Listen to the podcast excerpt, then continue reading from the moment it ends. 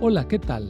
Soy el pastor Misael Castañeda y te invito a escuchar la devoción matinal Pablo, reavivado por una pasión, una serie de reflexiones basadas en el libro de los Hechos y las cartas Paulinas para nuestra vida hoy, escritas por el pastor Bruno Razo.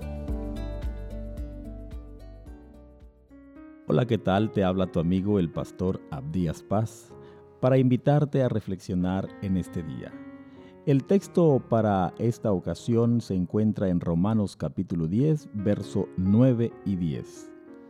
Si confiesas con tu boca que Jesús es el Señor y crees en tu corazón que Dios lo levantó de entre los muertos, serás salvo, porque con el corazón se cree para justicia, pero con la boca se confiesa para salvación. El título es De corazón. Todo lo que viene del corazón sale por la boca entonces las palabras que salen por la boca muestran la calidad del corazón. Exacto. Pablo dice que con el corazón se cree para justicia y con la boca se confiesa para salvación. Todo empieza en el corazón.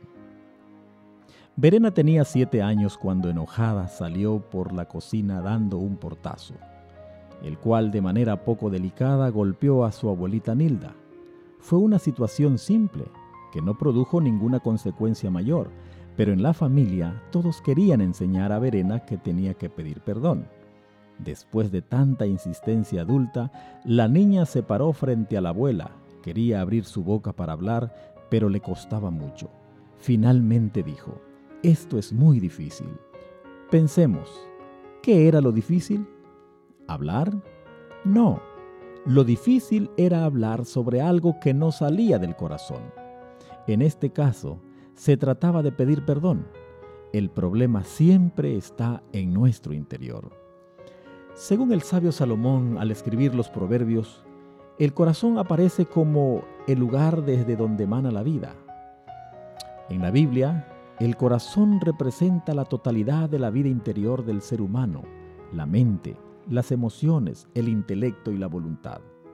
El hombre mira afuera, pero Dios puede mirar y leer el corazón.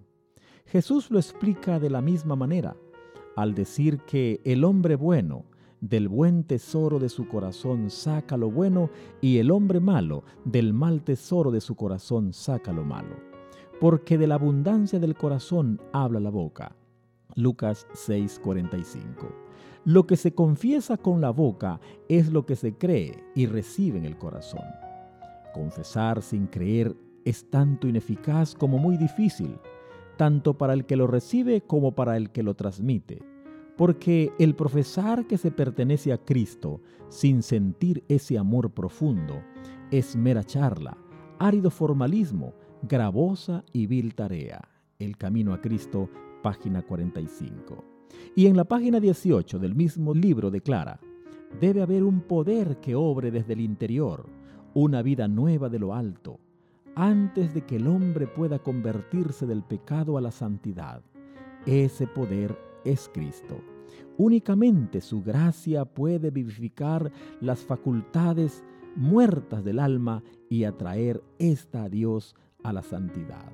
Mario, un profesor que tuve, me dijo cierta vez, empieza siempre por lo más difícil, porque eso es lo que vale la pena. Por eso, aunque sea muy difícil, vamos a empezar por donde corresponde, nuestro corazón.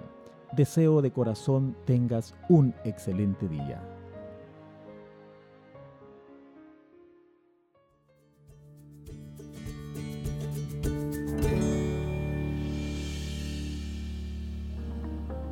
Esta fue una producción de la Iglesia Universitaria de Montemorelos en México.